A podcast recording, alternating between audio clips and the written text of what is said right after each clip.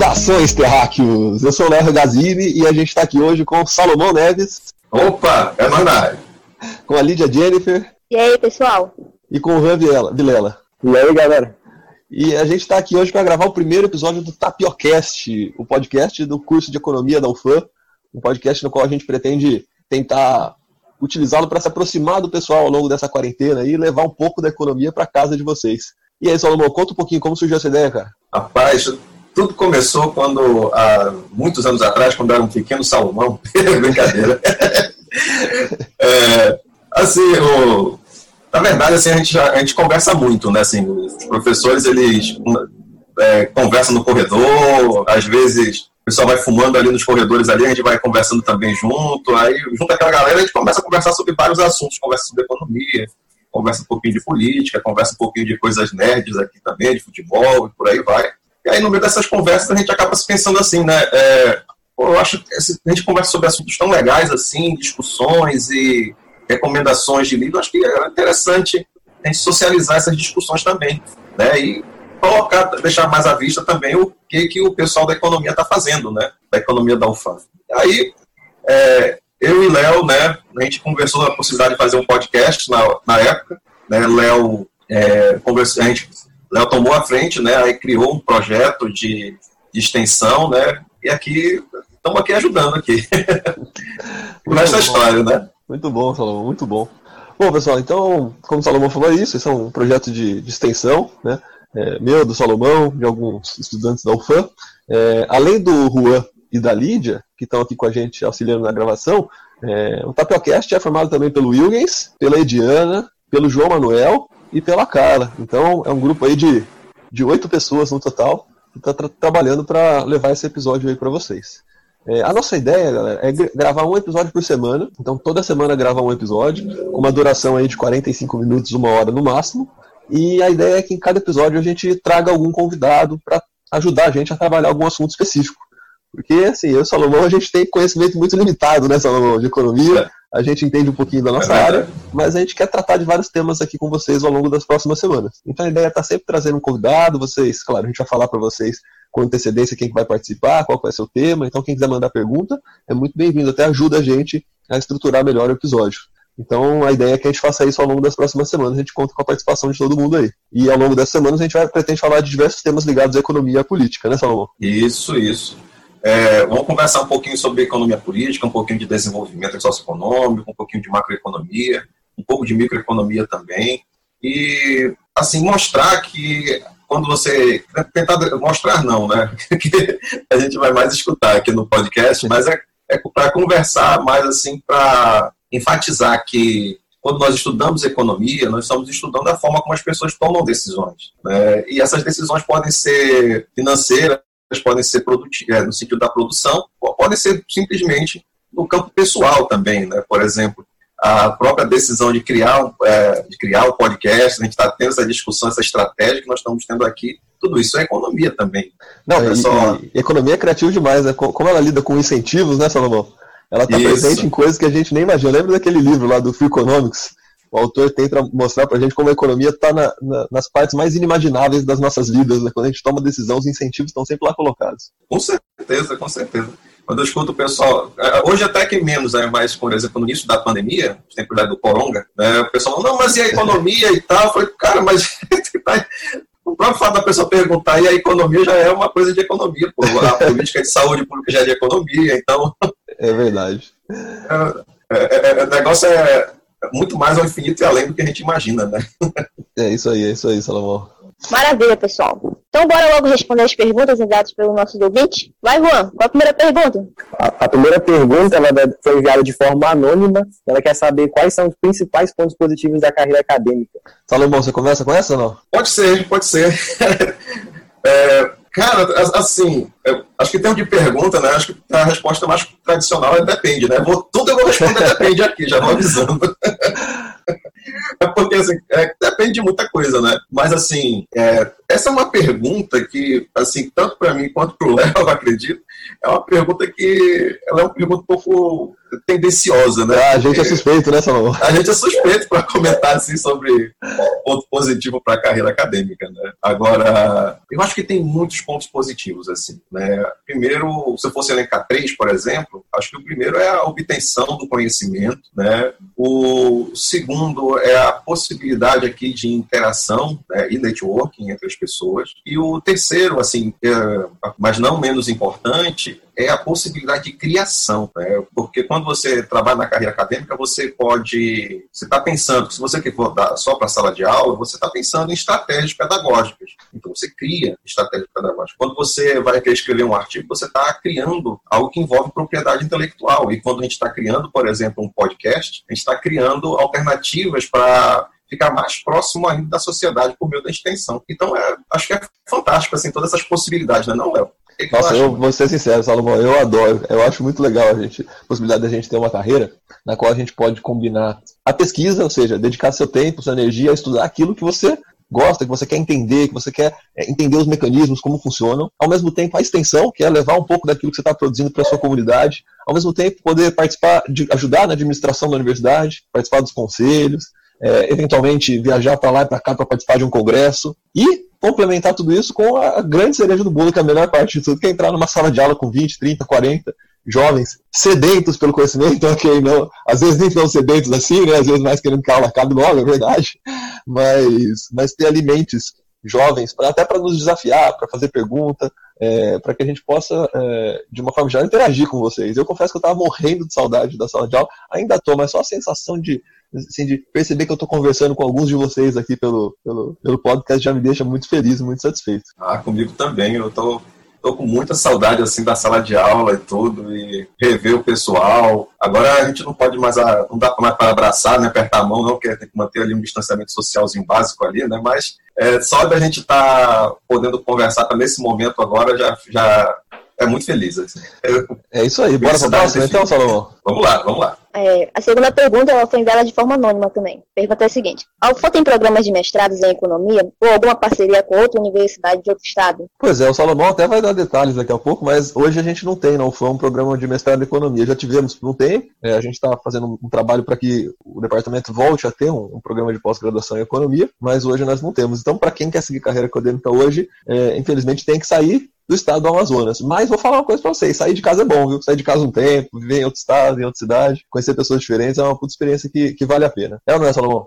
É verdade, é verdade. Eu me lembro quando eu fui fazer, eu fiz o, o seu doutorado em Brasília, né? Aí você tem que morar em república, você tem que cuidar das suas finanças sozinhos, cuidar da tua saúde, né? É, arrumar o teu quarto, né? E conhecer assim, conhecer a cidade, isso tudo é uma, uma oportunidade de ouro, assim. Eu acho que todos nós pelo menos ali temos que sair pelo menos uma vez assim de casa, né? estudar fora. Acho que é uma experiência que amadurece muito. Né? Salomão, a gente teve um programa de mestrado antes de eu entrar no, no departamento, né? Sim, sim, era o programa de desenvolvimento regional. Né? Eu, eu tive a oportunidade de ser aluno egresso do programa, tudinho, né? E foi uma experiência muito bacana. Né? Com sorte a gente pode voltar a ter aí no futuro, né, Salomão? Os professores, principalmente o professor Lucas, o professor André, Andréia, tem trabalhado bastante na, no sentido de criação de um, de um mestrado aqui no curso, né? Isso, isso. É, acho que agora né, nós estamos tendo aí uma oportunidade muito bacana é, de escrevermos juntos, de formar no, novos núcleos de pesquisa, grupos de pesquisa também, e submeter trabalhos para os congressos, as notas técnicas que nós estamos fazendo agora também no, nessa conjuntura que nós estamos aqui. É, tudo isso vai fortificando um sentimento acadêmico, um sentimento de produção científica entre nós, né, e de redes de colaboração também. Então, a tendência é que no futuro, daqui a alguns anos, a gente já tenha um programa de pós-graduação em economia que vai tender a ficar cada vez mais consolidado com o passar dos anos. Maravilha, maravilha. Rua, que vem lá agora?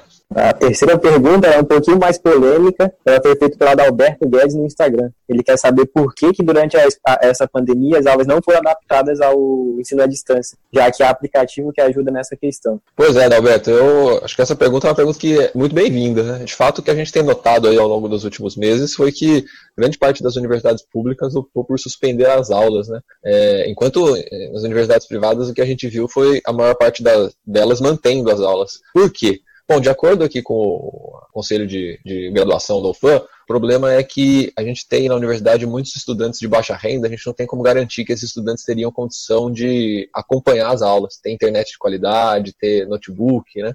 e essa foi a razão principal que, que a universidade apontou para que as aulas não fossem substituídas por aulas à distância. Eu confesso que eu, pessoalmente, era a favor, mas é, pelo que eu entendi foi mais ou menos assim que a decisão foi tomada. É isso, Salomão? Sim, sim. O, acho que o principal motivo, né, assim, da forma como a, a estrutura na universidade ela é criada, né, ela foi organizada, por exemplo, nós temos um calendário que é único, né, então esse calendário acadêmico ele é para todos, para todos os cursos ao mesmo tempo. Então, e também, é, justamente nesse sentido, acho que a estratégia de universalização do ensino na universidade parte do princípio de que se é, ou todos podem ter o mesmo acesso ou não tem, ou não, ou, ou se caso contrário não ter, não haver aula, né? E acho que a principal preocupação assim dos, dos diretores de unidade, dos conselheiros, né, nos conselhos superiores da UFAM tem sido justamente nesse sentido, né? Acho que um ponto aí é, é justamente a, o ambiente, né, que nós encontramos assim de extrema desigualdade, né, no estado e que consequentemente você tem uma certas privações né, na perspectiva da Marte 100, você tem várias privações de capacidades, né, por parte dos alunos, né?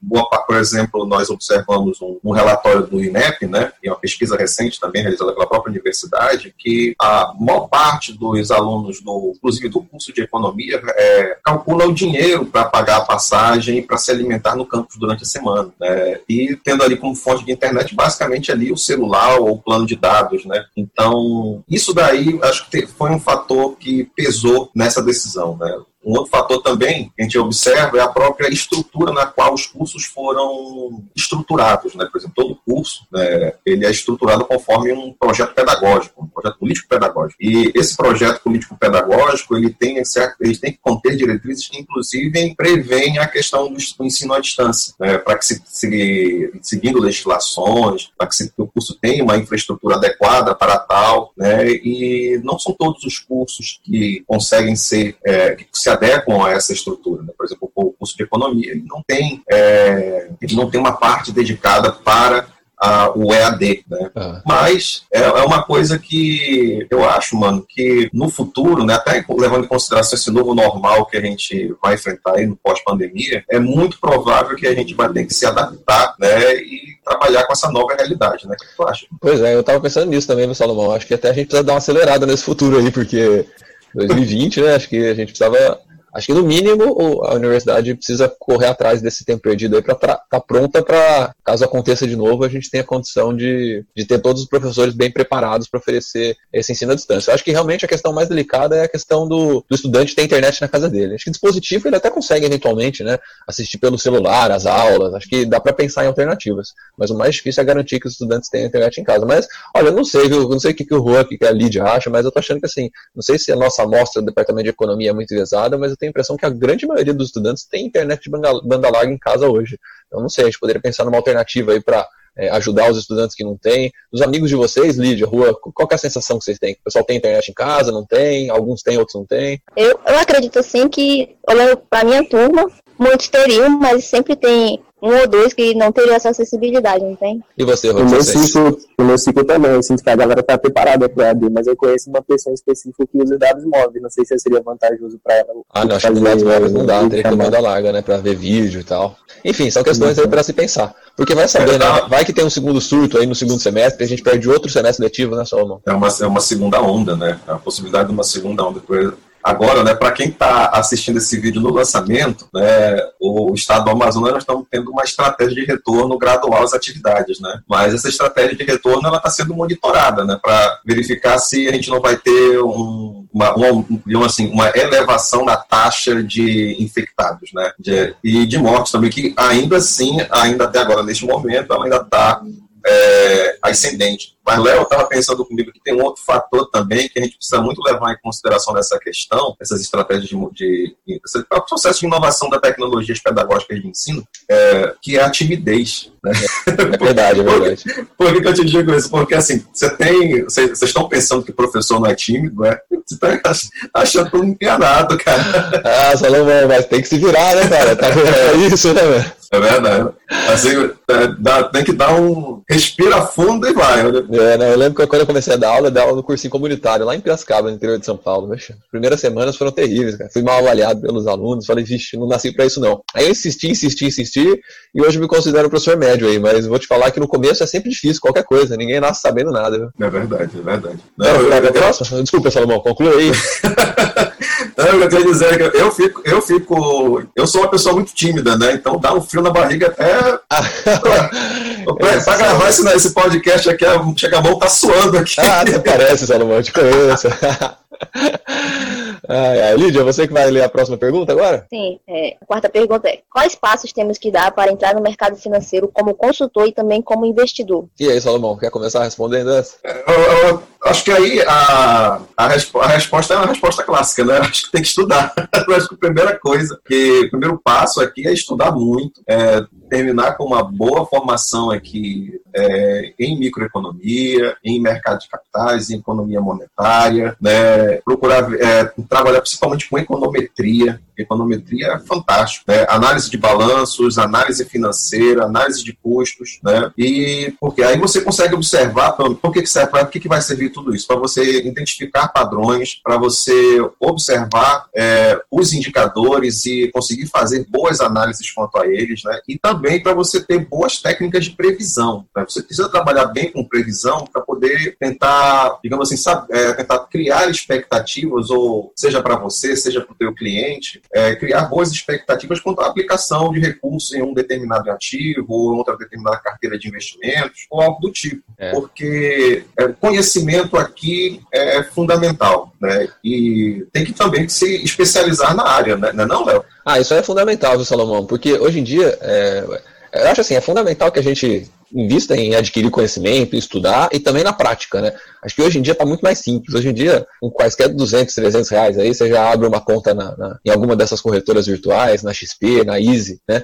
E já tem uma, uma, uma conta lá, você já consegue fazer alguns investimentos e começa a entrar, a acessar os conteúdos que elas produzem no YouTube, nas redes sociais, começa a entrar em grupo de WhatsApp e aos pouquinhos você vai mexendo uma coisinha ali, outra ali, você começa a perceber que aqui você está ganhando mais dinheiro, que está perdendo mais, e aí você consegue misturar o conhecimento técnico com a prática da coisa. Então eu recomendaria isso para vocês. Mas o que eu recomendo para vocês é muito cuidado na hora de fazer grandes movimentações de dinheiro, certo? Porque o mercado financeiro ele é, ele é traiçoeiro, né? Às vezes você sente que as coisas estão indo bem e de repente você, você pode mergulhar num, num, buraco. Então é bom tomar bastante cuidado antes de movimentar bastante dinheiro. Quando você começa a mexer com pouca coisa, o legal é que você vai aprendendo sem perder muito. Então acho que eu recomendo muito essa experiência prática. Mas o que o Salomão falou por último, eu queria destacar que no mercado financeiro, em geral, ganha dinheiro quem se especializa em entender como funciona alguma categoria de ativo. É o cara que se especializa em mexer com juros, é o cara que se especializa em mexer com câmbio, é o cara que se especializa em mexer com ações, ações de uma categoria específica. Tem um estudo que o pessoal do Porquê compartilhou no Twitter, porque é um site de, de um portal de economia de uns professores lá de São Paulo.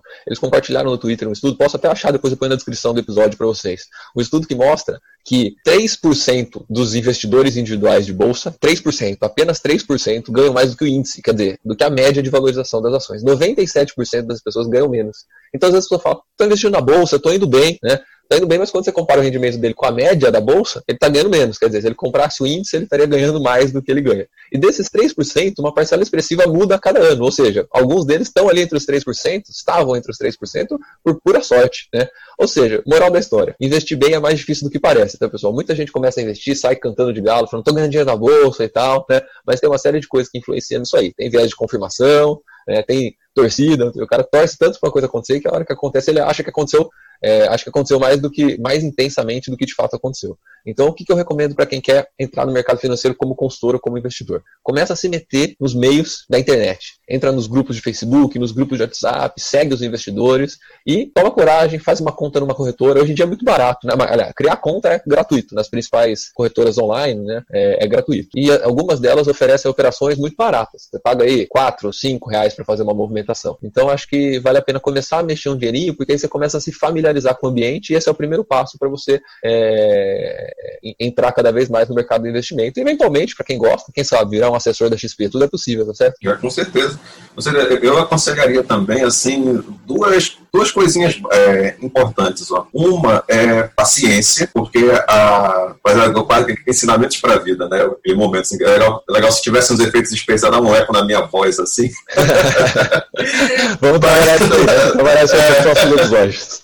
É, mas assim, ó, a vida, gente, a vida é um jogo de infinitas rodadas. Então, assim, é um jogo com repetição, é, assim, é um jogo sequencial infinito. É basic, basicamente isso. Então, assim, se você ganha na primeira rodada, não quer dizer que na segunda, na terceira você vai ganhar. Você tem que ter paciência. Né? E a outra coisa também é você saber diversificar bem seus ativos. Né? Não coloque todas as, as tuas fichas na mesma moeda, na mesma, na mesma carteira, né? É. Então, Todos os ovos na mesma cesta, né, Salão? Isso, é isso que eu ia dizer.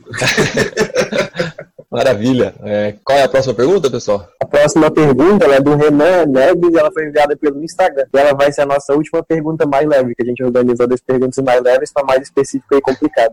Maravilha. Então, só, só economia... É verdade. Essa é a última leve, a última é sentando a complicação. Por que, que a economia só é lembrada em época de crise? O Renan quer saber. Ah, Salomão, vou deixar você responder essa aí, que essa aí já ficou difícil para mim. essa pergunta aqui é, porque assim, acho que depende, pô. ô, ô, Lídia, vamos criar uma cota de depende pro Salomão. Ele pode falar três depende por episódio agora, beleza? Você controla isso aí. É, é fazer uma, um, um, bloqueio do depende aqui. Bom, mas eu, eu começaria levando em consideração o seguinte: quando a gente pega uma. É, que assim, você tem uma complexidade aqui bem bacana, né? Então a gente vai destrinchando certos termos. É claro, quando a gente falou mais cedo, conversou mais cedo, né? Economia diz respeito à forma como as pessoas tomam decisões, né? Por meio da ponderação de custos e benefícios e dos mecanismos de incentivo que vão influenciar na tomada de decisão. Então, quando a gente está falando qualquer coisa que envolva a tomada de decisão, nós estamos falando de economia. Então, acho que eu começaria dessa forma. Independente de você trabalhar, se você observar períodos de crise, ascensão, recessão, depressão ou de aquecimento da atividade econômica no país, isso é uma coisa que é importante também. Né? Muitas vezes assim as pessoas falam de economia, mas na verdade elas não estão falando de economia, elas estão falando de atividades econômicas e apenas, digamos assim, um grãozinho de areia dentro daquilo que a gente estuda em economia. Né? Então, em tempos de, é, em tempos de crise, você tem, é, digamos assim, você tem fatos que a teoria econômica observa que ficam relativamente evidentes, como, por exemplo, o desemprego, é, a,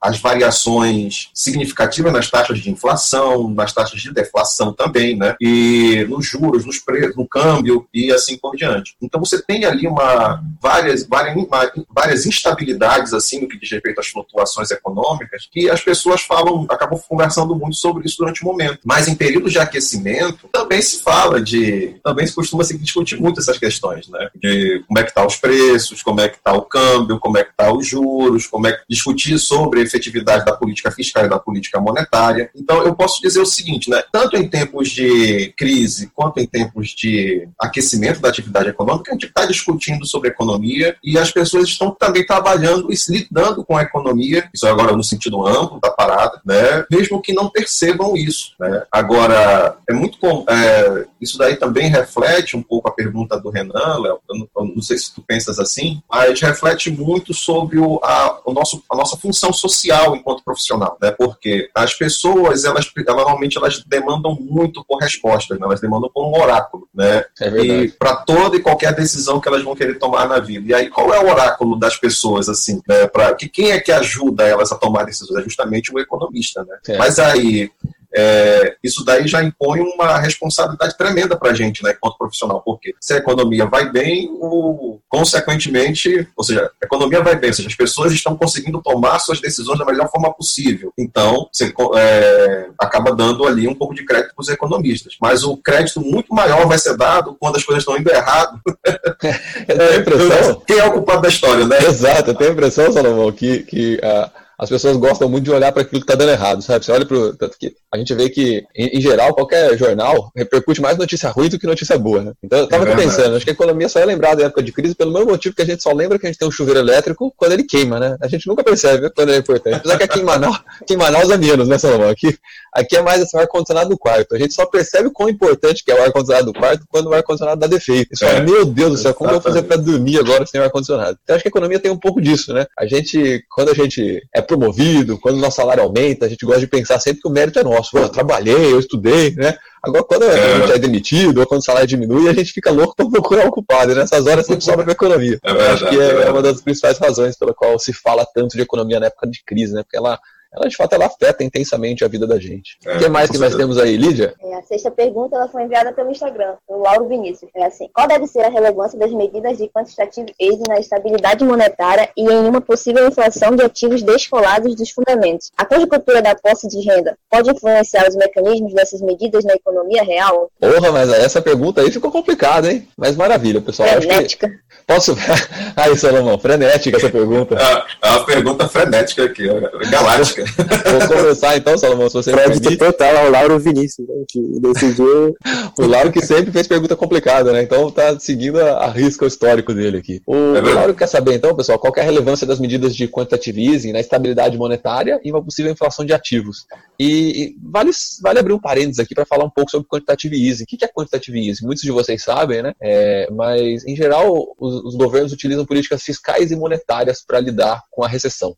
Do ponto de vista das políticas monetárias, o instrumento mais comum utilizado pelos governos é a redução da taxa de juros. Quando o governo reduz a taxa de juros, ele busca incentivar o investimento, incentivar o consumo a crédito e, dessa forma, aquecer a economia. O problema é que em muitos países, a taxa de juros foi caindo a tal ponto que ela se aproximou de zero. Então, o governo perdeu esse mecanismo de redução da taxa de juros. A taxa de juros é, se aproximou tanto do zero que o governo não tinha mais como reduzi-la. Então, surgiu essa alternativa, que é o chamado quantitative easing, que é nada mais, nada menos do que uma expansão da base monetária, o chamado imprimir dinheiro. É claro que antigamente se imprimia dinheiro, hoje não precisa mais imprimir dinheiro, o governo consegue criar dinheiro virtualmente, né? Então os governos, no contexto da crise de 2008 e 2009, o Banco Central Europeu, o Banco Central Japonês e o Federal Reserve dos Estados Unidos optaram por uma política de expansão da base monetária. Muita gente falou, nossa, mas se os governos fizerem isso vai gerar inflação. Eu mesmo acreditava nisso, mas quando a gente olha para os dados, parece que a coisa foi feita de tal forma que é, não gerou inflação. Isso quer dizer que um país como o Brasil, por exemplo, poderia sair por aí imprimindo dinheiro em conta de crise? Não por dois motivos. Primeiro, porque isso se dá em situações muito particulares, né? É um contexto recessivo e juros próximo de zero. Nosso juros ainda está bastante distante de zero. O governo brasileiro tem espaço para reduzir a taxa de juros, na minha opinião, e eu acho que deveria priorizar essa política antes de pensar em uma expansão da base monetária. Não sei se Salomão é, quer fazer considerações aí, o que, que ele acha disso. Eu estava me lembrando aqui, Léo, da, da, da, teoria quantitativa da moeda, né, e segundo da, da, da, equação de Fischer, né, quer dizer, você tem ali uma relação muito íntima entre a taxa de juros e o índice geral de preço. Inclusive, a, a taxa de, a decisão de aumentar ou de reduzir ou de manter a taxa de juros que a gente observa nas atas do Comitê de Política Monetária, isso não de agora, isso já é, há, há, muitos anos atrás, assim, é que eles seguem essencialmente o seguinte sentido: é, se a, os, os preços estão aumentando, você consequentemente consequentemente, você aumenta a taxa de juros para tentar bloquear esse efeito do aumento dos preços. Se de repente taxa, os preços estão caindo, então você tenta ali é, man, é, ou manter ou reduzir a taxa de juros. Eu digo manter ou reduzir porque, é, se não me engano, do ano passado para cá, né, não, agora não estou bem, bem lembrado aqui, mas do, de um pouco tempo para cá, os preços estavam caindo, você está tendo uma tendência significativa de redução dos preços, mas a taxa de juros se manteve, né, e, consequentemente, levando em consideração também a redução dos consumos das famílias. Por que, que eu estou dizendo isso? Porque o, quando se fala, quando a gente tem muita, tem uma, um cenário aqui onde a gente pode ainda mais reduzir a taxa de juros, é por conta também da própria equação quantitativa da moeda, porque você não deve se preocupar apenas com a moeda, você tem que se preocupar com a quantidade de moeda em circulação, tem que se preocupar com a velocidade de circulação da moeda, ou seja, o tempo que gasta para essa moeda passar de mão em mão, além do próprio, do próprio fluxo de bens e serviços e do índice geral de preços. Né? Então, Né, Léo? Então... A ideia do quantitativismo é exatamente essa, né, Salomão? É assim, é um contexto de recessão, todo mundo segura a moeda, ninguém quer gastar, a velocidade de circulação diminui muito, então o governo tem espaço para aumentar a quantidade de moeda sem gerar inflação. A única coisa é que, de fato, a gente precisa fazer um controle bastante preciso do enxugamento posterior quando a velocidade de circulação da moeda volta à sua taxa é, histórica, à sua taxa natural. Né? Então, Exatamente. É, é, um, é, uma política que exige um, um, certo cuidado, um certo capricho e bons instrumentos de mensuração da atividade econômica uhum. por parte da autoridade, das autoridades monetárias, né, Salomas? É, é. Eu costumo dizer bastante assim, né, quando a gente vai explicando a, a teoria quantitativa da moeda, que você tem dois fluxos na economia. Né? Você tem um fluxo de bens e serviços, você tem um fluxo de moeda em circulação. Você precisa gerar harmonia entre esses dois fluxos. No momento que você tem uma disparidade entre eles, isso vai se refletir essencialmente na variação dos preços. Né? Por quê? Porque a, a, justamente a velocidade de circulação comparada com a quantidade de bens e serviços fica, é, acaba gerando um descompasso entre elas e os preços, é, consequentemente, refletem isso. Se você tem um ambiente onde a, você precisa gerar um estímulo ali na, na, nos bens e serviços e que tem uma taxa de juros muito próxima de zero, aí pode, pode caber uma pode caber uma medida desse tipo. Agora, tem uma coisa também que, se não me engano, acho que foi o Fernando de Holanda Barbosa, da FGV, que ele falava o seguinte, que é, você encara a conjuntura econômica como se fosse um paciente doente. Então, você tem a, a, a medida de política econômica fiscal, monetária, né, cambial, comercial de rendas, ela tem um propósito como se fosse um remédio para esse paciente doente. Mas, por outro lado, também, no, no Manual de Economia dos Professores da USP, né, é dito o seguinte, né, uma coisa é você saber qual é o remédio correto, outra coisa é o tempo que demora para esse remédio começar a surtir efeito. É a e aí dos é... novos clássicos, né, Salomão? Exatamente, exatamente. Porque você pode dizer, ah, beleza, então estou observando uma taxa de juros aqui próxima de zero, então eu vou tentar agora aumentar aqui a emissão de moeda para é, para tentar estimular a atividade econômica. Então, beleza, mas o tempo que vai dessa decisão até o momento em que a moeda está circulando, dada uma velocidade de circulação, isso pode tanto estimular a economia, a, a, melhor dizendo, a atividade econômica, quanto gerar também um, um problema inflacionário significativo. Né? Você tem um mecanismo, é um, é um, existe um risco aí envolvido quanto qualquer, assim como em qualquer medida de política econômica, né? Então, por isso que tem que realmente é, calcular bem e medir esses riscos. Né? Maravilha, maravilha, Salomão, é isso aí. Professor, fala aí. Posso só fazer um adendo? Claro, poxa. Inclusive, tem umas correntes bem pessimistas sobre o quantitative easing, que fala que ele que vai ser o causador da próxima grande crise que o mundo enfrentará. É, na verdade, tá bem presente. O, o contexto que surgiu foi na crise para combater a crise de 2008, e quando eles, teoricamente, eles iam soltar mais ativo na economia, né, mas depois de um tempo o plano era retirar esses ativos e voltar tudo ao normal. Isso aí tem mesmo. gente que fala que quando eles começaram a retirar esses ativos, deu ruim, aí eles fizeram o segundo programa de Q, depois veio o terceiro programa de Q, e agora a gente já tá entrando no quarto programa de Q, então tem outras é, escolas assim que veem isso como um remédio vicioso. É verdade, para quem plano para explodir mais tarde. É, para quem quiser saber um pouquinho mais, tem os vídeos do Fernando Uric no YouTube, que é um, é um economista que é bastante pessimista em relação ao, ao quantitative easing, mas é legal destacar que nós economistas, né, Salomão, a gente previu cerca de, de 10 das últimas três grandes crises mundiais, né? Então, a gente está sempre prevendo, a gente na dúvida, a gente está sempre prevendo crise, né? Porque se, se a gente acertar, a gente fala lá, bem que eu falei que ia ter uma crise. E se a gente errar, a gente fala assim, é porque a crise ainda não chegou, mas ela está vindo. tá, tá chegando, tá chegando. Mas Desse jeito mesmo. Tem, ah, tem agora a pergunta pro, do orientando do Salomão. Eita. Ele perguntou: o senhor acha que as medidas do ministro da Economia foram mais fortes em relação à política monetária expansionista e muito fraca quanto à política fiscal, tendo em vista que a projeção do governo era que o PIB iria ser no mínimo de 2% em 2019 e na realidade foi um pouco mais de 1%.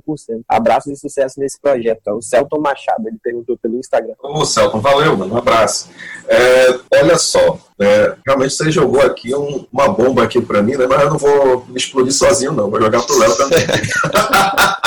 Mas o, eu acho que assim, começando assim falando sobre a, o, o, Paulo Guedes aqui, né, no Ministério da Economia, eu acho que um ponto aqui que a gente precisa levar em consideração inicialmente é que a estratégia, ele está agindo aqui conforme a estratégia dele, né, conforme a estratégia que ele acredita, seja, de dar uma ênfase maior para a política monetária, mas isso não quer dizer que não está vendo aí a política fiscal. Para falar a verdade, a, o que caracteriza a política fiscal aqui, na, me colocando aqui no lugar dele, está sendo o quê? O, a iniciativa de contenção aqui dos gastos públicos, né? E, ou seja, o corte de gastos, né, e além de outras medidas estruturais também na, na visão dele. Né. Eu agora, assim, analisando bem a situação, acho que aí a gente já pode pegar um, um gancho em cima do que a gente estava conversando ali na pergunta anterior, do Lauro, né, e que é basicamente o seguinte, né, você precisa ter um, você precisa gerar uma harmonia muito significativa entre o mercado de bens e serviços e o mercado monetário. Né? O, na medida em que eles crescem de forma desordenada, você vai gerando problema nas próximas rodadas são, pelo menos, as próximas rodadas de análise conjuntural. Então, por que, que eu digo isso? Se, de repente, o lado do mercado de bens e serviços ele não cresce significativamente ao longo dos anos, ele vai gerar pressões, inclusive, no mercado monetário. E, da mesma forma, como se o mercado monetário ele, ele expande muito mais do que o mercado de bens e serviços, você também vai ter certos problemas estruturais. Mas é muito complicado você ir monitorando essas flutuações, essas flutuações e, e discutir também assim, qual o tamanho ideal ideal para o mercado monetário no país? Qual é o tamanho ideal para o mercado de bens e serviços? O que é legal? Você gerar mais a atividade, você gerar mais dinheiro a partir do emprego e relação de emprego e renda, ou você gerar mais dinheiro a partir do dinheiro, né? Isso aí são todas essas coisas que a gente tem que levar muito em consideração. Mas assim, essa estratégia de levar em consideração, né, ser mais ser mais forte no campo da política monetária do que a política fiscal, eu digo assim, ele está jogando ali o jogo dele, né? Agora saber se esse jogo dele vai realmente é, ser um jogo bem, é, vai proporcionar um bom resultado, ah, isso daí o tempo é que vai dizer. Agora, o tempo, agora esse tempo não é o tempo de agora, né? não é agora 2020, 2021, mas vai ser tipo 2025, 2028 e assim por diante. Afinal de contas, como eu falei anteriormente, né? A, a, a, atividade, a vida ela é um jogo sequencial, né? Então, iniciativas que eles estão tendo agora, a gente vai sentir mais lá para frente, não é, não é? Acho que sim, Luciano. Salomão. Acho que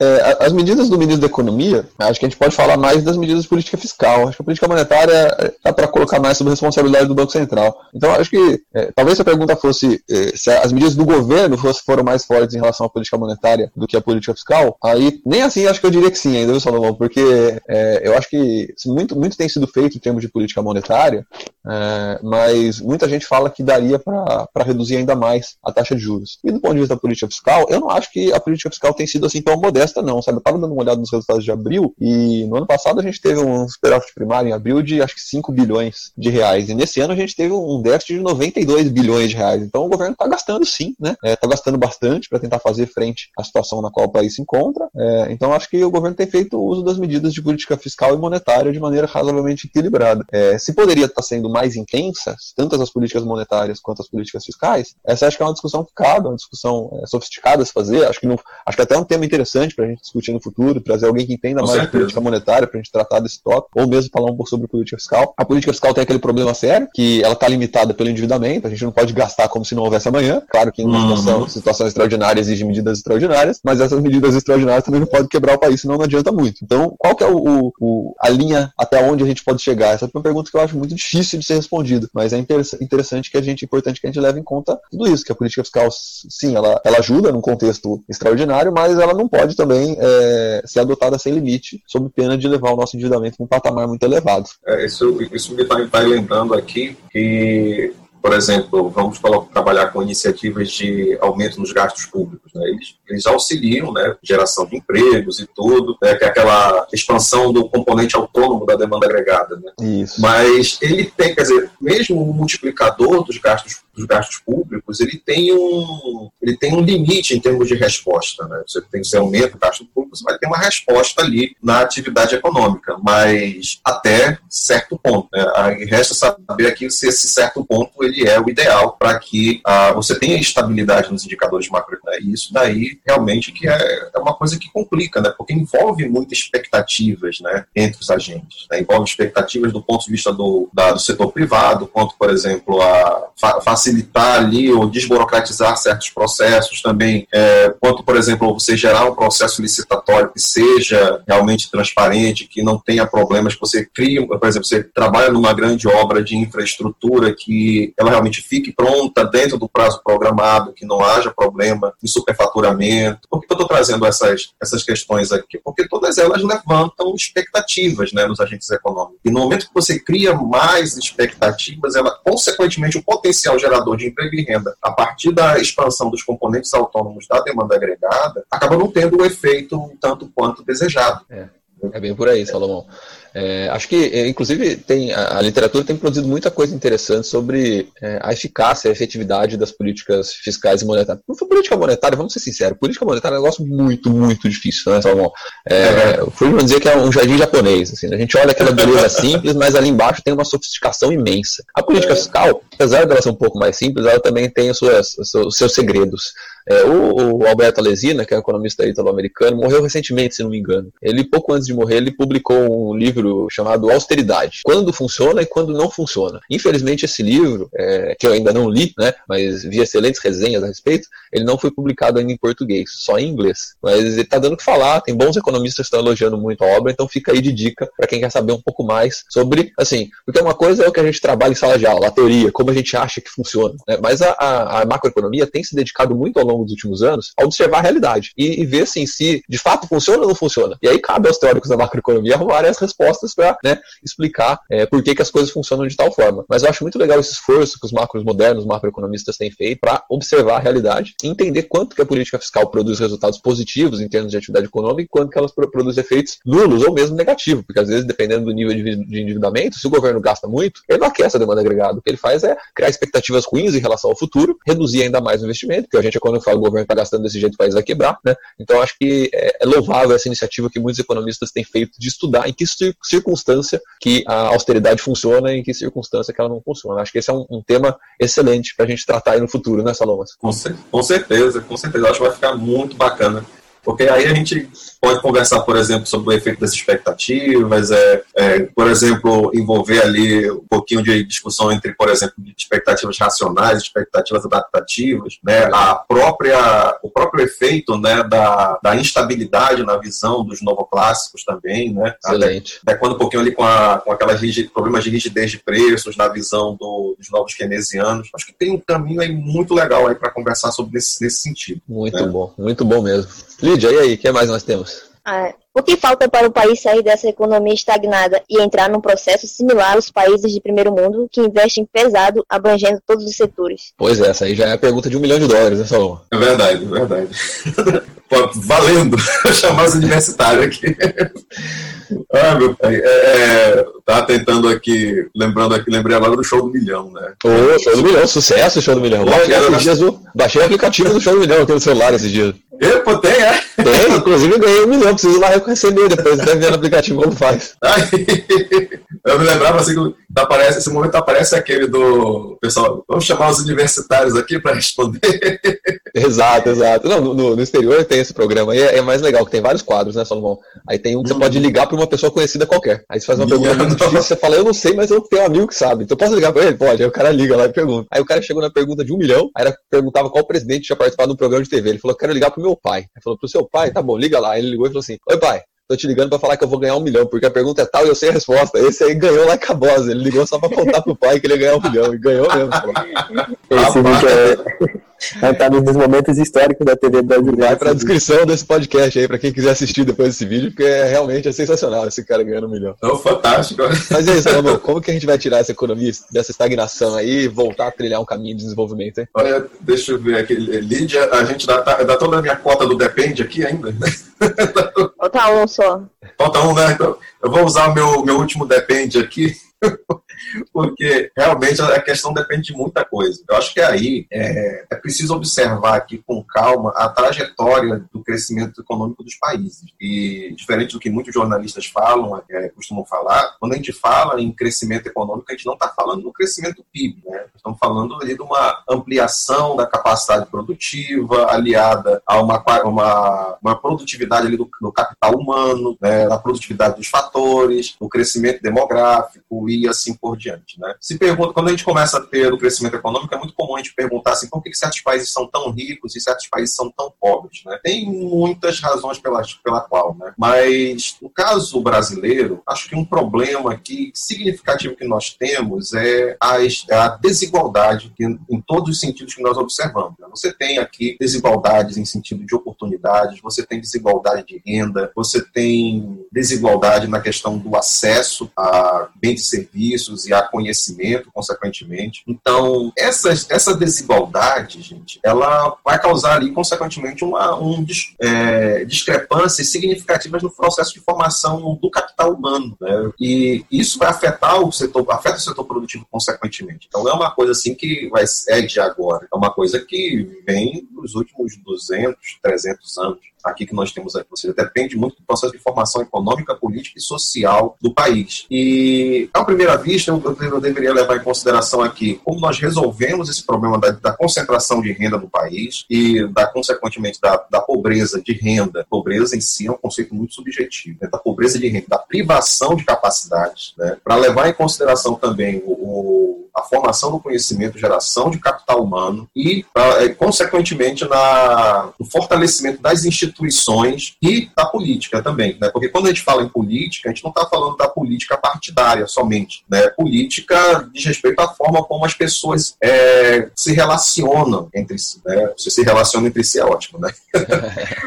Mas a forma como as pessoas se relacionam também isso também é importante porque você as pessoas cada vez deveriam cada vez mais é, pautar as suas relações pensando no próximo. Você se colocando no lugar da pessoa que você está atendendo no lugar da pessoa que você está ensinando. Então para que nesse processo aqui eu relatei variáveis aqui de cunho econômico relatei variáveis de cunho social e outras variáveis estruturais também no sentido antropológico que seriam são extremamente importantes para que o país ele tenha um bom patamar de, assim, da, da, visão do que o nosso querido aluno perguntou. É, é um processo, isso, isso daqui é um processo, e esse processo ele não vai acontecer num instalar de dedos, que nem muito, é, às vezes isso daí é o que desgasta, né? Uhum. Porque você volta e você vai encontrar ali um, um é, vai aparecer alguém ali é, querendo ser o salvador da pátria, dizendo que vai resolver tudo, quando na verdade a gente, pela leitura que a gente está tendo, pela, pela leitura que a gente tem, a gente observa que na verdade o que para essa essas variáveis sofrerem alteração, você precisa de um processo. Né? Isso é um processo que leva anos e anos e anos. Né? É só levar em consideração o seguinte: olha só, é, quanto tempo demorou né, para nós é, termos a qualificação que a gente tem? No mínimo 20 anos. Então você precisa de mínimo 20, 25 anos para você formar um doutor, né, formar um técnico altamente capacitado.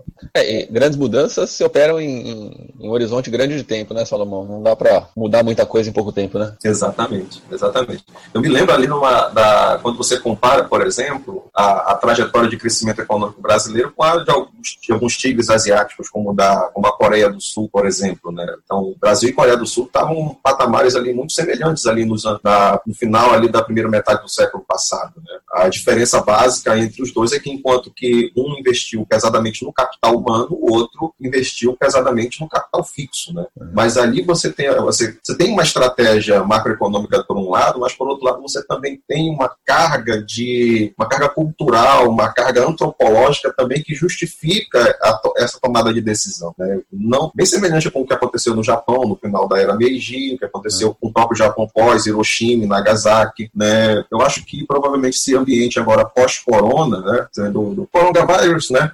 Coronavírus! Uh, é.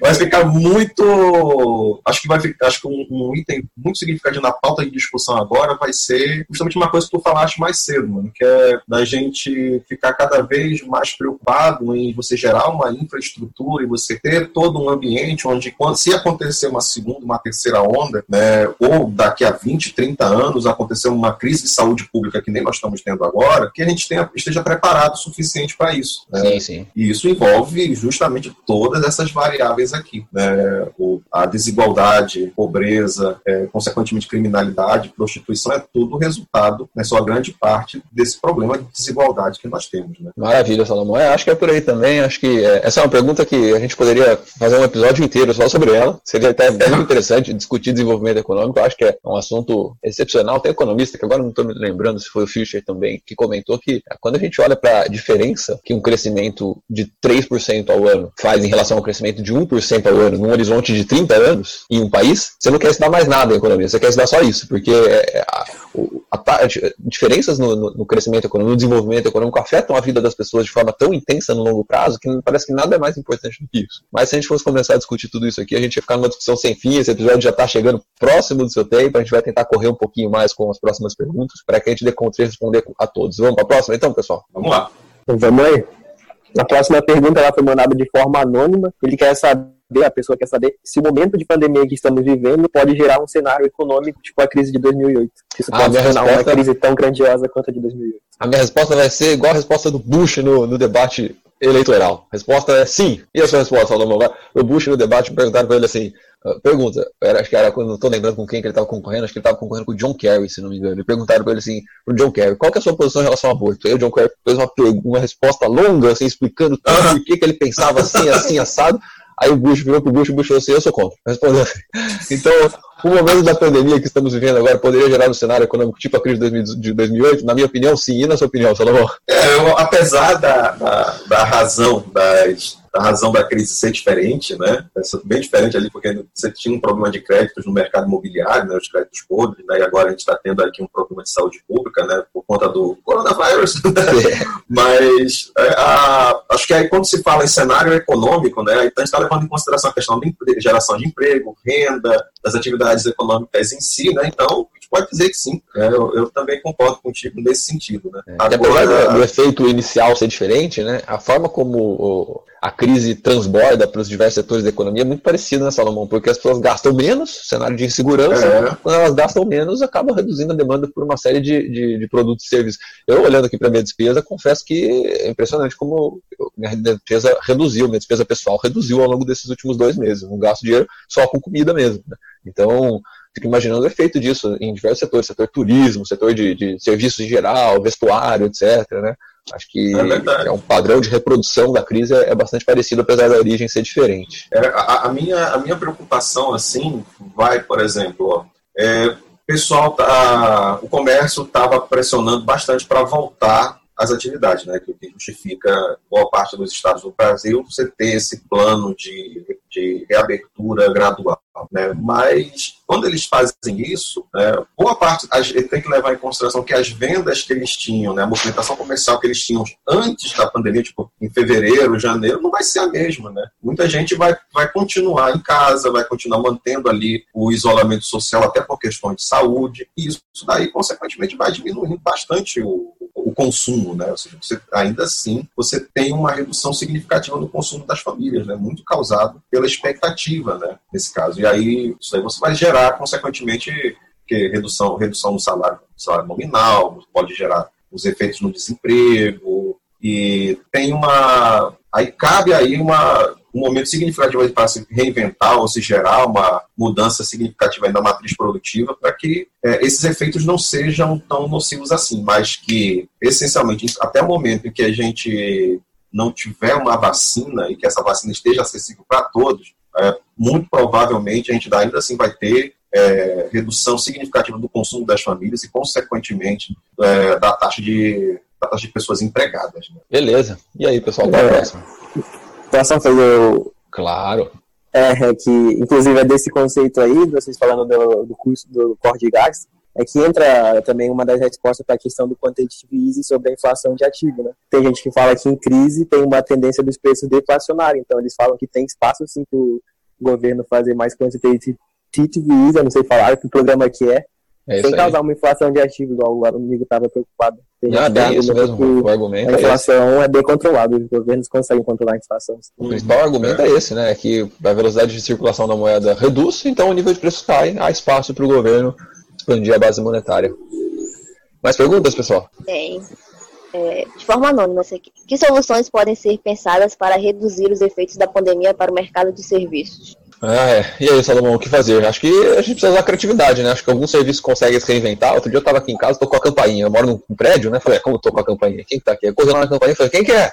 Aí o cara falou assim, ó, ah, o cara é cabeleireiro, vim cortar o cabelo da dona Odete. Falei, não é aqui não, era engano no final dos contos. Mas eu achei sensacional. o cara veio cortar o cabelo em casa, delivery de, de cabeleireiro.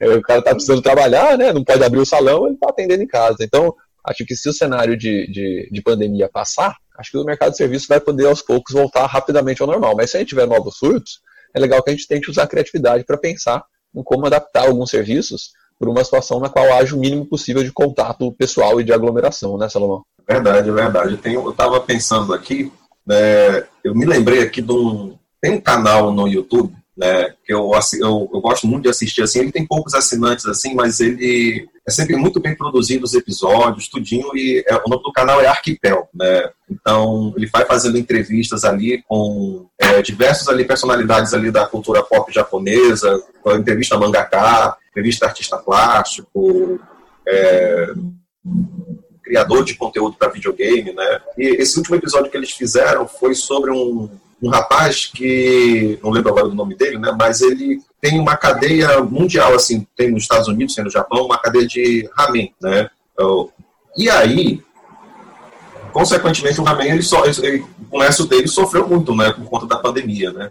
Então, tava, o programa foi justamente mostrar quais foram as alternativas que ele foi procurando para trabalhar com nesse sentido. Então ele teve que fechar as, as filiais dele nos Estados Unidos, então ele reduziu ali o tamanho da firma, mas ele ficou trabalhando só no Japão. No Japão, o que, que ele começou a pensar? Bom, eu posso mandar essas, os meus, meus lamen pelo delivery. Né? Só que aí o lamen ele tem, ele tem um problema, porque o, o, o, macarrão dele é bastante grosso, você tem ali aquele caldo ali, tudo. Então, você vai entregar um produto desse pelo delivery, ele não vai ficar com o mesmo gosto que estava na pessoa indo no próprio comércio ali para usufruir. Então ele criou um produto novo, ele criou um hambúrguer de, de, de lamen, né? Uhum. Ou seja, ele pegou ali o macarrão, começou a colocar como se fosse o pão, um molho, até colocou ali uma, uma rodela bem grande, assim, de grossa ali, de carne de porco, né? E formou, assim, era um lamen, mas só que no formato de um hambúrguer. Então ele já pegava, já colocava... Se virou, né, Salomão? se virou, quer dizer, ele criou ali um produto novo que com o mesmo valor nutricional do que o, o, o que ele já servia anteriormente, né? Então é muito importante você ter essa criatividade assim para você trabalhar quais são os seus produtos que são ideais, é, como você vai distribuir esse produto, como vai ser o canal de distribuição. Tem que considerar agora o delivery mais do que nunca. Né? E, e, isso, vai, isso daí é uma coisa assim que eu acho que essa, essa tendência assim, de você se modificar e de vai trazer mais agilidade para o mercado de bens e serviços, inclusive pós-pandemia. Né? Eu acho que muitas dessas tendências, né, inclusive esse fortalecimento agora do delivery e tudinho, acho que isso vai ah, é. Deve, deve surgir aí uma série de soluções, devem se popularizar uma série de alternativas que a tecnologia já permitia, mas que não eram parte do nosso, do nosso hábito, né, Salomão? Eu, eu por exemplo, é. eu sou, eu, a gente está fazendo reunião do departamento online aqui, nossa, por mim a gente faz online sempre agora, já assina a ata lá mesmo, já fica tudo resolvido. mais gente pode participar, tomara que seja assim para sempre, né? Mas... Eu, eu concordo contigo estou imaginando que a gente, muitos setores da economia têm a oportunidade de colher bons frutos aí passado o, o, o, auge da crise, né? O que mais, pessoal? É, a próxima pergunta ela também foi enviada de forma anônima. É a seguinte, ela é um pouquinho complexa. O exacerbado apego ao neoliberalismo por Paulo Guedes estaria proporcionando a letargia ideológica da pasta de economia em não acelerar ou expandir as políticas de gastos estatais, conhecidas como keynesianas, através dos auxílios de renda e crédito aos civis e aos pequenos empresários? Ou possui outra resposta? Pois é, tem... essa, é. essa, essa pergunta, eu acho que ele quer saber se é o neoliberalismo do Paulo Guedes que está evitando que expandam gastos estatais aos pequenos e grandes empresários. Pois é, Rua, tem alguns economistas falando, falando isso. A própria Miriam Leitão, da, da Globo, do, da Globo News e da CBN, tem falado que é, ela desconfia que o governo, por ser avesso a essa política de expansão da, de gastos públicos, é, ele estaria dificultando é, algumas políticas como o auxílio emergencial, como o apoio às pequenas e médias empresas. Olha, eu vou falar para você que não descarto essa possibilidade, mas hoje eu estou mais convencido de que é uma mistura de duas coisas. Primeiro, de preocupação com o grau de endividamento do, do governo, e segundo, com dificuldades técnicas mesmo. Algumas coisas são mais, mais complicadas do que parecem à primeira vista. Porque às vezes a gente fala, até o CPF da pessoa, é só liberar o dinheiro lá para ela, pronto, acabou. Né? Só que às vezes não é tão simples assim, né? Porque às vezes a pessoa não tem conta no banco, você tem uma dificuldade de auditar se é aquela pessoa realmente que está usando o CPF, ou se, se, alguém tem um cadastro gigante de CPF está sacando por um monte de gente. No caso do recurso para os pequenos e médios empresários, a gente tem a dificuldade de que para acessá-los, o governo precisa fazer uso do sistema bancário, e às vezes o recurso acaba empossado no sistema bancário, é o que os economistas chamam de empossamento. Né? O Banco Central é, promove um, um aumento de. Da, o governo, de uma forma geral, né, é, direciona recursos para o BNDES, via BNDES para o setor produtivo da economia, mas o BNDES não consegue alcançar essas, essas empresas porque o recurso fica impostado nos bancos. Os bancos têm dinheiro para emprestar, mas não querem emprestar porque acham que é muito arriscado, que o empresário não vai pagar, e a gente fica no cenário de empossamento. Então, é, pode ser, não descarta essa possibilidade, mas também é, gostaria de levantar a possibilidade de que a, a, é, esses recursos não estão chegando às pessoas por dificuldades técnicas também. Acho que as duas coisas podem compor o quadro geral. Quer comentar, Salomão? Eu estava pensando aqui também, né, na, nesse, nesse sentido, né, também na essa, essa, essa discussão que está tendo né, entre beneficiar ali os grandes produtores né, em relação aos pequenos, né, os pequenos empresários ali. Acho que pelo menos ali no início, assim, tentando me colocar no lugar do, do Paulo Guedes, acho que a iniciativa foi tentar, é, tentar verificar ali o potencial multiplicador né, das, das atividades econômicas. Né? Acho que provavelmente na visão dele, os grandes produtores eles vão ter um potencial multiplicador de geração de emprego e renda maior do que o dos pequenos quando a crise, quando a crise passar. Né? Mas, por outro lado, também, eu acho que é importante levar em consideração o próprio papel né, que os pequenos empresários e que os micro, e que os trabalhadores informais têm nas atividades econômicas do país. É, particularmente aqui no estado do Amazonas, que eu estava observando, é, mexendo com os dados ali da PNAD, é, a maior, digamos assim, mais da metade das pessoas que se declararam empregadas, né, isso até ano passado, até, 2000, até 2019, digamos assim, mais da metade, eu acho que uns 55%, 60%, é assim, é, pelo pessoal que trabalha no setor privado com carteira assinada e pelo pessoal que trabalha por conta própria. Né? O pessoal que trabalha por conta própria é o pessoal informal, é boa parte do pessoal informal. Né? E já quando com a metodologia da PNAD. E, eles, e são eles que ocupam a maior parcela. Né? Então, eu acho que aí é, caberia, não fazer um julgamento, mas acho que caberia é, ponderar é, sobre quais são os trabalhadores, não, quais são os produtores que geram, realmente geram um efeito, um maior efeito multiplicador. Se são os grandes ou se são os, os, os, os micro pequenos empresários e, consequentemente, os trabalhadores informais. Né? Qual o potencial multiplicador que eles têm nesse processo? É, isso daí, acho que é, isso é uma coisa que é preciso estudar. É, é preciso que o pessoal do Ministério da Economia estude isso com carinho, né, se já não tiverem estudado. Além também né, de, do resgate a uma, a uma discussão que se tinha, por exemplo, há uns 10, 8, 10 anos atrás, que era a discussão em torno do trabalho decente também. Né?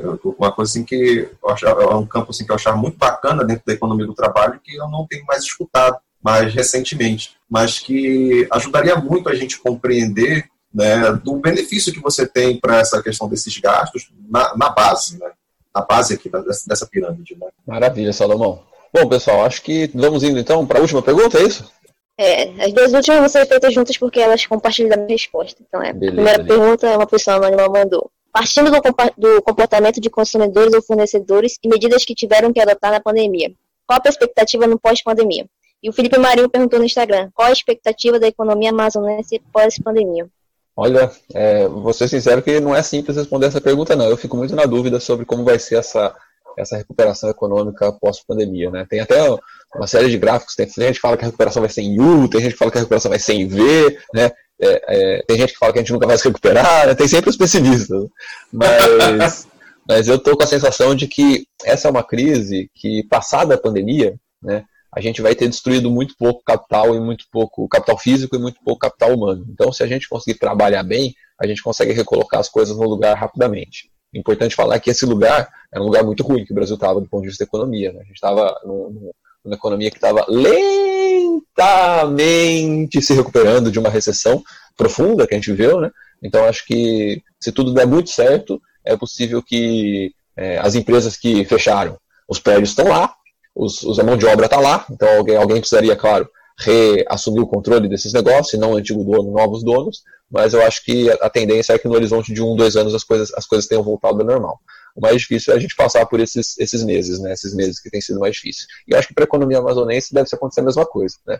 A economia amazonense é uma economia é, do Amazonas como um todo, né? É uma economia muito dependente da Zona Franca, então muito industrial. Deve ter sido afetada pela crise, mas talvez afetada de maneira menos intensa do que o, o resto do, do país que é mais ligado ao setor de serviços. Em Manaus, como o setor de serviços também é muito importante, a gente poderia dar uma olhadinha nos dados mais recentes de emprego do CAGED para ter uma ideia melhor de como a coisa é, como essa crise tem se refletido aqui na cidade. Se ela reproduz o mesmo padrão das outras cidades do Brasil ou não. Mas eu acho que eu, eu sou relativamente otimista em relação à recuperação. Eu acho que a crise é feia, mas acho que a gente deve se recuperar dela rapidamente. Mas, como eu disse, se recuperar é voltar aquele quadro no qual a gente estava antes, que era muito, muito longe do ideal. Salomão, o que, que você acha, meu querido?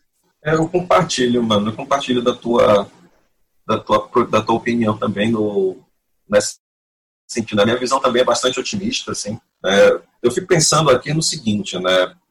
Quando, se você, na medida em que as pessoas ali, você tem uma proteção ali da mão de obra, tudinho, né? As pessoas mais em casa, as pessoas seguindo todas as recomendações dos órgãos de saúde, você tem ali uma, um, capital humano que ainda está seguro, né? Que vai trabalhar mais ativamente depois que passar, passar todo esse turbilhão.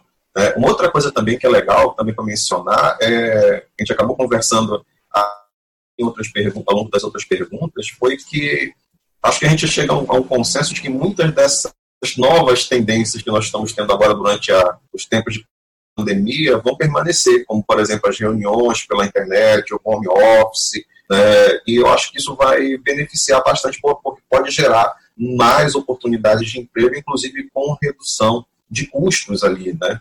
É, por outro, agora também é, na medida que as pessoas se sentirem mais seguras, elas vão, vão poder usufruir do comércio, tudinho, né, as atividades comerciais vão voltar a aquecer, mas realmente vai voltar àquele patamar que nós estávamos antes da, antes da, da, da crise do coronavírus, né? Ou seja, um consumo das famílias baixíssimo, uma recuperação bastante lenta, uma tendência de redução da taxa de juros e do índice de preços, né? Ah, uma outra coisa também assim, não sei se vocês estão percebendo, né? Mas quem está indo no supermercado, o supermercado está cacetando agora, cara. É. Assim, eu, eu, acho que possivelmente os preços dos, de certos bens e serviços também podem até reduzir né, depois que passa dessa época da pandemia, assim, porque eu vou no supermercado, eu, eu pego três coisinhas, dá 200 reais, eu falo, pô, cara. Ô, Salomão, mas três coisinhas que tá pegando, são três vinhos, hein? Foi no empório.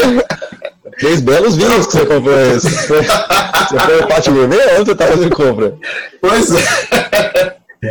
Acho que é, é muito por aí mesmo, né? Não, mas também eu, eu, gosto muito de comprar queijo, presunto, essas coisas de material de sanduíche, realmente esse negócio é caro. Assim, salada. X-salada, né? É sempre bom. X-salada você não gasta 20 reais, você compra uns 8 x-salada aqui em Manaus. pois é, né? Que é barato, né? Lídia, é isso então, Lídia? Bom, é isso. A gente quer, a gente agradece imensamente a todos que enviaram as perguntas. E deixa avisado que logo a gente vai soltar o tema do próximo episódio e também os convidados e fiquem à vontade para enviar as dúvidas, perguntas e também a gente deixa aqui avisado que as críticas construtivas são muito bem-vindas. Então, se tiver alguma, pode mandar que a gente vai aceitar de bom tamanho. Bom, é, é, devido às perguntas, a gente está entrando na nossa etapa inicial do programa e nela a gente vai entrar num, num quadro muito bom, que é a hora das indicações. Aqui a gente vai indicar livro, filme, série, podcast, jogo, etc. Pode ter relação com episódio ou não, pode ter relação com economia ou não. Enfim, qualquer coisa que a gente queira indicar para vocês. É um quadro dinâmico para poder é, a gente passar aquilo que a gente gosta para vocês e até agregar quando vocês forem assistir algo depois do podcast, quando estiver sem fazer nada. A gente vai começar com o Salomão. E aí, Salomão, qual vai ser a indicação para os ouvintes dessa semana? Rapaz, olha, é é tanta coisa. Mas eu. Não, não, vale indicar o God of War, hein, mano. É verdade. Eu, Já tirou a indicação. Né? Porque foi, foi o, na primeira quando, quando eu e o Léo a gente se conheceu, assim, né? Eu tava com a camisa do God of War. Ficou mais fácil para conversar, né? Do que, que você gosta, né? Eu tô vendo a tua camisa, do que, que você gosta, né? Muito bom. então, eu vou, eu vou fazer a minha, minha indicação da semana, vai ser um jogo, tá? É, ele tem para. É, vai ser um jogo, vai ser para todas as. Para todas as plataformas aí, né? Que eu achei muito bacana que eu fiquei, eu fiquei meio que viciado nele agora, nesses, ao longo desses últimos, dessas últimas semanas que o nome do jogo é Cities Skylines. Né? Ele é basicamente um sucessor espiritual ali do Sin City. Grande né? Sin City, nossa, joguei muito Sin né? City, hein? meu Deus. Cara, eu me amarrava em Sin City, cara, eu gostava muito. Eu gosto muito, né? Então, você cria, você basicamente tem um terreno, aí você cria uma cidade, coloca ali as ruas, cuida do, da, do encanamento do esgoto, do encanamento de energia, né, define quais são as áreas residenciais, as áreas comerciais e tem muita opção, por exemplo, você cria creche, cria escola, tem que criar universidade, tem que criar zonas industriais, então você pode criar uma zona industrial só para produtos agrícolas, uma zona industrial só para indústria madeireira, outra só para indústria celulose. E isso daí eu achei muito legal, muitas opções e você tem que ir jogando com paciência, né? porque você vai vendo a cidade crescendo, vai aparecendo os problemas, por exemplo, tá com um problema tremendo nele ali, que era a, a, as empresas estavam querendo trabalhadores qualificados e ainda não tinha condição de criar uma universidade. O cara tava fiquei aperreado, olha. Qual é o nome do jogo, professor? É, Skylines. Né? Só lembrando, hein, pessoal, que todas os, os, as indicações feitas nesse episódio vão estar na descrição do episódio aí para vocês com links e tudo, beleza? Isso. Esse, esse, jogo é tão bacana que na semana, na, no mês passado, na PS Plus, ele tava de graça, né? Foi por isso que eu comprei. Comprou de graça? Eu, eu também peguei esse jogo, professor. Tá mais do que anotado e recomendo para todo mundo. Eu, inclusive, agora é a hora da indicação do Léo. Qual a indicação, professor? Ô, pessoal, hoje, essa semana, eu vou indicar um, um documentário, um documentário curtinho, de 34 minutos, que eu vi no YouTube esses dias que eu me fiquei bastante impressionado. É um documentário que chama Como a China se tornou uma versão caricata de 1984. Nesse documentário, é, os autores falam um pouco sobre, mostram um pouco como a China, o governo da, China exerce um controle muito forte sobre o que acontece lá, sobre os, como os seus cidadãos é, se comporta nas redes sociais, e eu confesso que tinha muita coisa ali que eu não imaginava, e eu fiquei um pouquinho impressionado, então eu queria compartilhar com vocês, acho que vale a pena a gente assistir. Eu acabei chegando nesse documentário em função de tudo aquilo que tem acontecido em Hong Kong mais recentemente, então acho que é uma indicação boa para todo mundo aí, porque mostra uma realidade que eu desconhecia, e tem tudo a ver com coisas que tem acontecido no mundo hoje em dia. É, a próxima indicação vai ser da, da minha parceira, né, minha parceira de roteiro, da Lídia, o que você tem para indicar para gente? Eu vou indicar um livro hoje, é A Estratégia do Oceano Azul. É um livro muito incrível, ele é muito bom para ter uma nova visão sobre as estratégias empresariais e inovações. E ele também mostra que não é só vencer a concorrência, é criar um novo caminho para o crescimento. Então, eu acho esse livro bem bom. Acho que foi o primeiro livro que eu li antes de entrar no curso.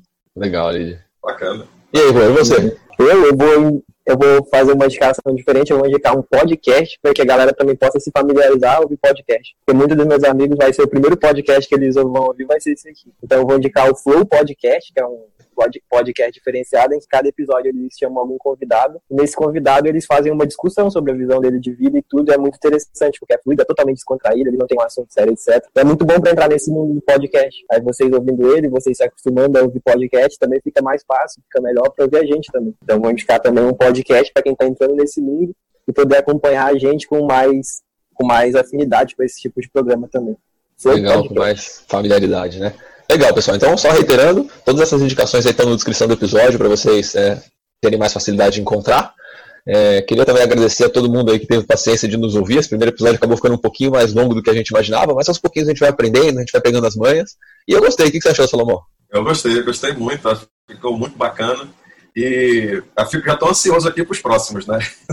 Eu também. eu legal também. esse acho, formato, cara. Acho que vai ser legal se a gente tiver episódios temáticos agora com convidados. Vai ser uma experiência bacana. Então é isso aí, pessoal. Podemos encerrar? É a gente gostaria de pedir também para vocês, igual a Lídia falou, se tiver alguma crítica, sugestão que vocês quiserem que ver no programa, qualquer coisa que vocês queriam que a gente fizesse ou visse, fique à vontade para mandar a sugestão no e-mail que a gente vai ter para feedback, ok? Isso ajuda muito na dinâmica dos próximos episódios e para melhorar também o programa. Temos um episódio então, pessoal? É. Temos o episódio. Então, Temos um episódio. Galera, até a próxima, a gente se fala. Tchau, tchau. Ah, até o cachorro do Salvador. Tchau aí. Tchau. Tchau. Tchau, gente. Tudo de bom.